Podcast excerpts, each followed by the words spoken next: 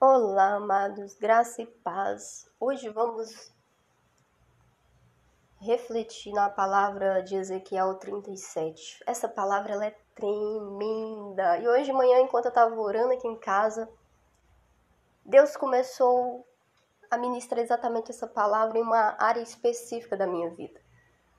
E eu comecei a profetizar sobre a minha vida, naquela área específica. Eu comecei a profetizar, Jesus, eu quero ver esse mover do Senhor. Eu quero ver a vida do Senhor fluindo nessa área. Eu quero ver, eu quero que o Senhor coloque em mim a visão do Senhor para essa área, porque há muito tempo eu tenho é, colocado a minha própria visão, aquilo que eu acho que seria o ideal, e tem dado tudo errado, eu não estou conseguindo, eu estou andando em círculo. Esse é o problema, amados. O problema é que a gente não pede o Senhor para mostrar para a gente. O problema é que a gente não, não começa a se posicionar e ficar concentrado tempo suficiente na presença do Senhor para que Ele possa autorizar que a gente profetize aquilo que Ele está dando para a gente. É engraçado porque quando Ezequiel recebe essa palavra do Senhor, ele mesmo pergunta, ele diz, na verdade Deus diz para ele, você é filho do homem, porventura esses ossos poderão viver? E ele diz, ah, eu não sei, Senhor. Quer dizer, eu não sei, o Senhor é que sabe. Veja, Deus teve que chegar para Ezequiel e dizer: Ezequiel, profetiza, Ezequiel. Confia em mim, confia no meu poder, confia que eu posso fazer. E é exatamente isso que estava acontecendo, sabe? Eu estava ali orando, e eu, ai meu Deus, é que eu tô isso. Ai, Jesus, é que já foi isso. Ai, é que é aquilo. E aí Jesus começou a trazer isso no meu coração no momento de oração. Para, muda essa oração começa a profetizar. Sabe? Quando ele coloca na gente aquilo, a visão dele, eu já fiz. Eu já te dei. Eu já libertei, eu já curei. O que, que ele está falando para você hoje? Eu já. Você precisa tomar posse daquilo que eu já. Você precisa profetizar, mas Deus é porque minha situação é muito difícil. Deus é porque eu acho que sabe? Eu, esse sofrimento ele não vai embora, essa provação ela não vai embora. Eu acho que, veja, o que eu tô querendo é impossível. Veja, eu acho que eu estou vivendo talvez os piores momentos e eu acho que não há nada que se possa fazer. Sabe o que, que Deus está falando hoje para você? Eu sou aquele que pode fazer ossos secos ganhar vida novamente. Eu sou. Eu posso. Se concentra. Busque a visão que eu tenho para a sua vida. Busque a visão que eu tenho para essa área, para esse contexto da sua vida. Busque a minha visão. Busque entender a minha vontade. Ele quer mostrar para você. Ele quer mostrar para você a vontade perfeita, boa e agradável dele para sua vida. E Ezequiel 37 diz que o, o Espírito do Senhor pôs o profeta no meio de um vale que estava cheio de ossos secos e fez o profeta passar em volta deles. E o profeta viu que aquilo era muito numeroso. E, e viu também que aquilo estava seco demais. Era sequíssimo, não era nem tipo assim, nossa, olha um. Eu não sei se você já teve essa experiência, né? Como eu vim do interior do Brasil, e meus avós, eu morei um tempo com os meus avós e a gente morava numa zona rural assim, sertão de Minas.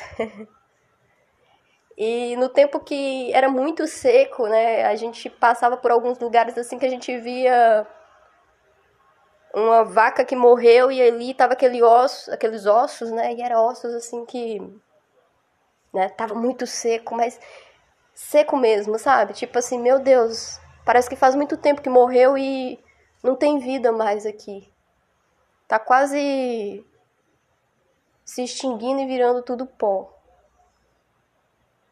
Era, essa, é, é, era esse o contexto do profeta. O profeta olhou e falou: Não, isso aqui já morreu há muito tempo. Tá quase virando pó. É, é improvável. É improvável. Tá sequíssimo. Que coisa terrível. Por que, que Deus está me trazendo para um contexto desse? Para um vale desse?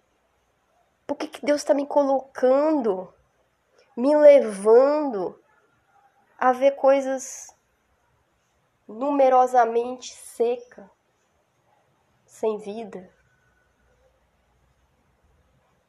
E talvez naquele silêncio, talvez pensando ainda, meu Deus, o que, que eu estou fazendo aqui? Por que, que o Senhor me trouxe até aqui? Deus pergunta para o pro profeta. Ele pergunta: Filho do homem, porventura viverão estes ossos? Sabe, o profeta olha para ele e fala assim: Senhor, você que sabe. Porque, sabe, o profeta ele tinha tanta intimidade com Deus. Eu creio que o profeta. Na verdade, o profeta Ezequiel ele viu tanta coisa Deus deu uma graça tão grande para ele ver realidades espirituais tão profundas que ele nem falou assim com um tom de não acredito que o Senhor. Ele tá falando assim: olha, Senhor, eu, eu realmente creio que tá muito difícil esse cenário que eu estou aqui, mas eu creio também que o Senhor pode fazer qualquer coisa. Então o Senhor sabe. Se o Senhor disser para mim que vai viver, é porque vai viver. Se o Senhor disser para mim vai ter vida, vai ter vida. Veja que ele se coloca nessa posição de receber a instrução do Senhor, amados. Veja que ele não sai profetizando, ele primeiro escuta. Veja, Deus praticamente tem que levar ele nesse contexto de olhar para a situação e dizer: Eu posso mudar a situação. E é sobre isso. É sobre a gente ter um nível de intimidade com Deus que ele nos leve a olhar as situações e ele nos leve a indignar com aquelas situações e falar com a gente, profetiza contra essa situação profetiza. Ele leva o profeta a dizer: Olha, profetiza sobre esses ossos. Diz para esses ossos ouvir a palavra do Senhor. E o profeta olha para os ossos, olha para o cenário, escuta a voz de Deus Acho que o profeta pensou: eu não sei nem o que, que eu estou fazendo, mas eu vou fazer. E a palavra diz que o profeta disse exatamente isso. Ele disse: ossos, ossos secos, ouvi a palavra do Senhor. Assim diz o Senhor: Eis que farei entrar em vós o espírito e vivereis e porei nervos sobre vós, e farei crescer carne sobre vós, e sobre vós e sobre o vosso espírito, e sobre vós espírito, e viverei e saberei que o Senhor é Deus. O Senhor é Deus. O profeta profetizou aquilo que Deus pediu. E aí? E a palavra diz que quando o profeta falou exatamente aquilo que Deus orientou ele a falar, diante daqueles ossos, de onde, onde reinava morte, onde não tinha possibilidade, a palavra diz que houve um ruído. Enquanto o profeta profetizava, então fez um reboliço Sabe, imagina que maluco isso, o profeta tá lá, e aqueles ossos, ele profetizando, e aquele barulho, e aqueles ossos se achegando a cada osso ao seu osso. E quando ele olha, ele vê aqueles ossos, é, sobre aqueles ossos nervos. A palavra diz que ele vê crescer carne. Amados, veja, tem um processo aqui. A palavra podia dizer assim: olha, ele terminou de profetizar e de repente um exército impede homens. Não. A palavra diz que ele viu. Ele viu as pequenas transformações. Ele viu os primeiros sinais. Ele foi vendo sinais. Isso é tremendo, amados. Às vezes Deus vai pedir para você profetizar em uma circunstância da sua vida e você vai olhar e você já não vai ver aquela coisa mudar de repente. Mas começa a observar os sinais. Começa a observar os sinais. Não deixa ninguém roubar a sua fé, não. Não deixa a incredulidade entrar no seu coração, não. Continua observando os sinais. Continua observando. Vi aqueles nervos, crescer aquela carne, estender-se a pele sobre, sobre eles. E sabe o que a palavra diz? O profeta diz assim: Olha, então eu vi que tinha nervo, eu vi que tinha carne, eu vi que tinha pele, mas tinha um problema. Porque não tinha espírito neles. E se não tem espírito, não tem vida.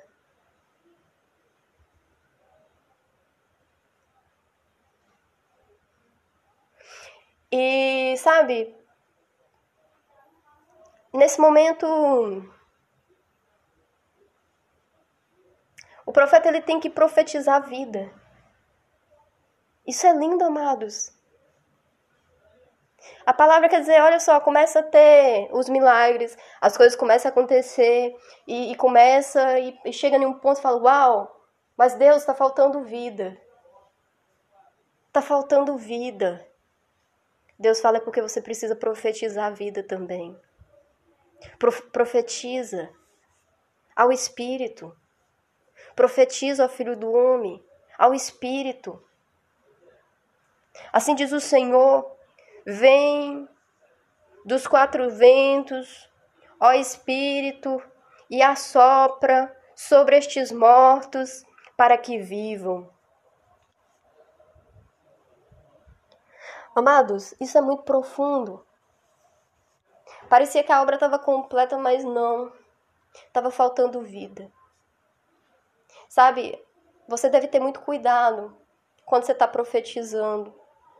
Porque corre o risco de Deus começar a fazer, você começa a falar, uau, já está pronto. Não, você tem que esperar. Você tem que esperar até que o Espírito testifique de que foi feito dentro da mais perfeita vontade de Deus. Fala assim, Dani, mas como que eu sei que está dentro da mais perfeita vontade de Deus? Gerou vida, amados. Está glorificando a Deus no andar, no falar, no vestir, no comer? Tá glorificando a Deus? Tá te levando para mais perto da presença de Deus? Tá trazendo mais pessoas, impactando mais pessoas, alcançando mais pessoas para se achegar a Jesus? Quais os frutos que está produzindo na sua vida? Porque aqui ele fala, amados, da dessa presença. E ele profetiza. Mas ele profetiza segundo a ordem de Deus. Isso é muito importante, amados. É muito importante você buscar ouvir a Deus até que ele entregue para você aquilo que precisa sair da sua boca, aquilo que precisa ser profetizado profeta repete em vários versos: Eu profetizei como ele me deu ordem. E o Espírito entrou neles. E quando o Espírito entrou neles, eles se puseram de pé. Um grande exército, em extremo. E, amados, essa passagem é muito linda porque a gente olha sempre a Bíblia por três óticas. Vocês que acompanham, buscam a direção de Deus, eu acho que vocês até percebem que eu foco muito na ótica da igreja, que é o posicionar em Cristo, buscar a plenitude espiritual, buscar a nova Jerusalém, que é o, né, ir para o céu. Isso é, é meta. E para isso a gente tem que passar por cima de muitas situações. A gente tem que passar por cima de muitas, é, muitos julgos. Tudo na nossa vida coopera para que a gente não chegue lá. A gente precisa cultivar muita presença do Espírito Santo. Aí a gente vai lá para o segundo nível, né? Um segundo nível, que é o nível mais pessoal das lutas, como que eu encaro, como que Deus pode cooperar em relação àquilo que eu estou vivendo. a um nível mais, né, estritamente pessoal. E a gente tem um nível comunidade cristã, ou seja, a vida em comunhão com outros irmãos, a vida em comunidade, a vida em igreja. E essa passagem ela tem a ênfase nesses três aspectos também. Aqui a gente focou mais nessa coisa pessoal, né? Daquilo que Deus pode fazer por meio das nossas circunstâncias e problemas. Mas o significado dessa visão, da maneira como Deus deu pra, para o profeta, fala muito sobre Israel. Fala muito sobre a igreja. Que igreja, Dani? Fala sobre esse coletivo de pessoas que se diz crer em Jesus Cristo, que se diz ir para Nova Jerusalém, que ama o céu, a palavra ela vem o tempo todo, né, exortando, ela vem o tempo todo alertando, ela vem o tempo todo orientando, ela vem o tempo todo instruindo. Porque Deus ele deseja o alinhamento de todos os níveis da nossa vida. Ele se preocupa com a nossa individualidade. Sim ou não? Ele se preocupa. Ele se preocupa com a nossa vida em comunidade. Se preocupa? Preocupa. E ele está mais preocupado ainda com o propósito dele para a humanidade. Para a igreja noiva. E naquele contexto, Israel representava a igreja. E o significado literal da, da, dessa visão profética é que aqueles ossos significava, significava a casa de Israel. Naquele contexto, parecia que não tinha mais jeito para aquela igreja. Não, não, não havia mais jeito para aquele, aquele povo. Não havia mais esperança. Eles se via como se estivessem cortados. E Deus fala para eles: olha, por meio dessa visão, abrirei novos meios. Eu abrirei os sepulcros. Eu farei subir as vossas sepulturas. Ó, oh, meu povo, eu trarei a terra de Israel. Eu reestabelecerei Israel. E quando eu fizer, vocês vão saber que eu sou o Senhor.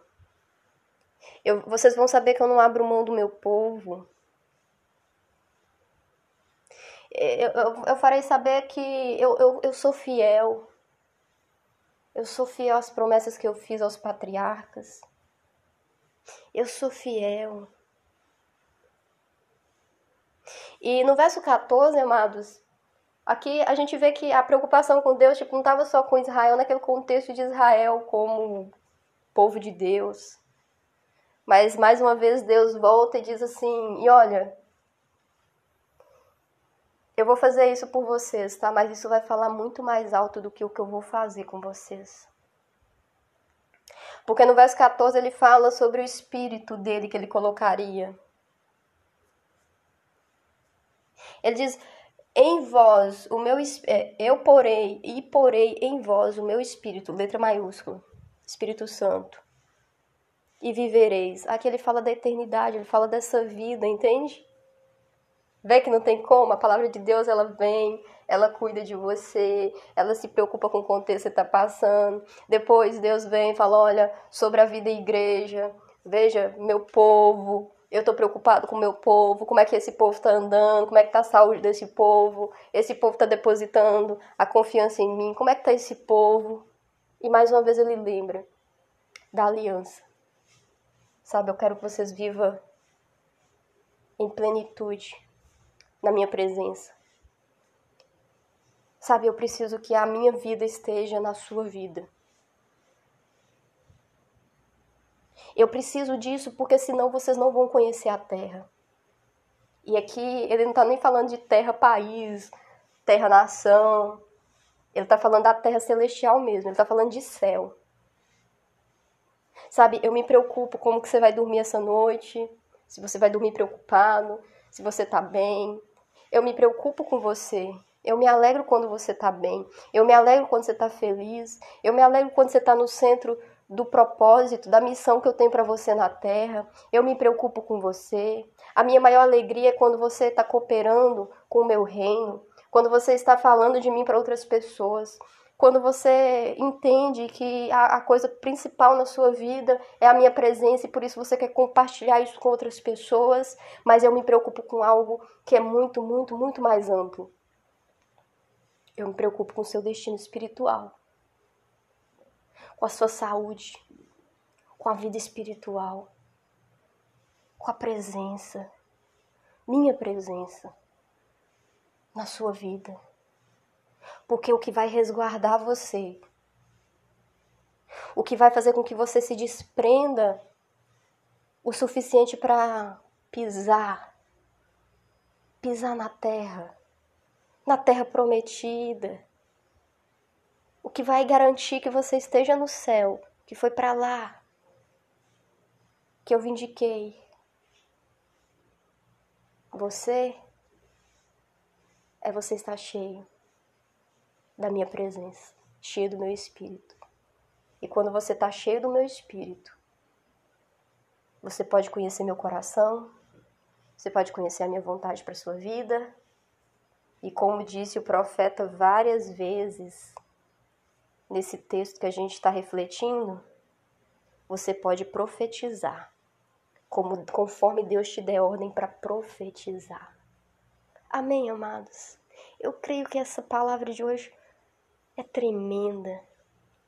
Ela tem o poder de mudar a sua vida. Você posicionado em Cristo, amados, cheio da vida dele, da presença dele, eu te garanto. Olha, não tem nada que seja comparável ao extraordinário que ele pode fazer na sua vida. Amém? Nos vemos na próxima reflexão, em buscando a direção de Deus. Se encha dessa presença. Se encha da presença dele. Busque escutar o coração dele. Em nome de Jesus.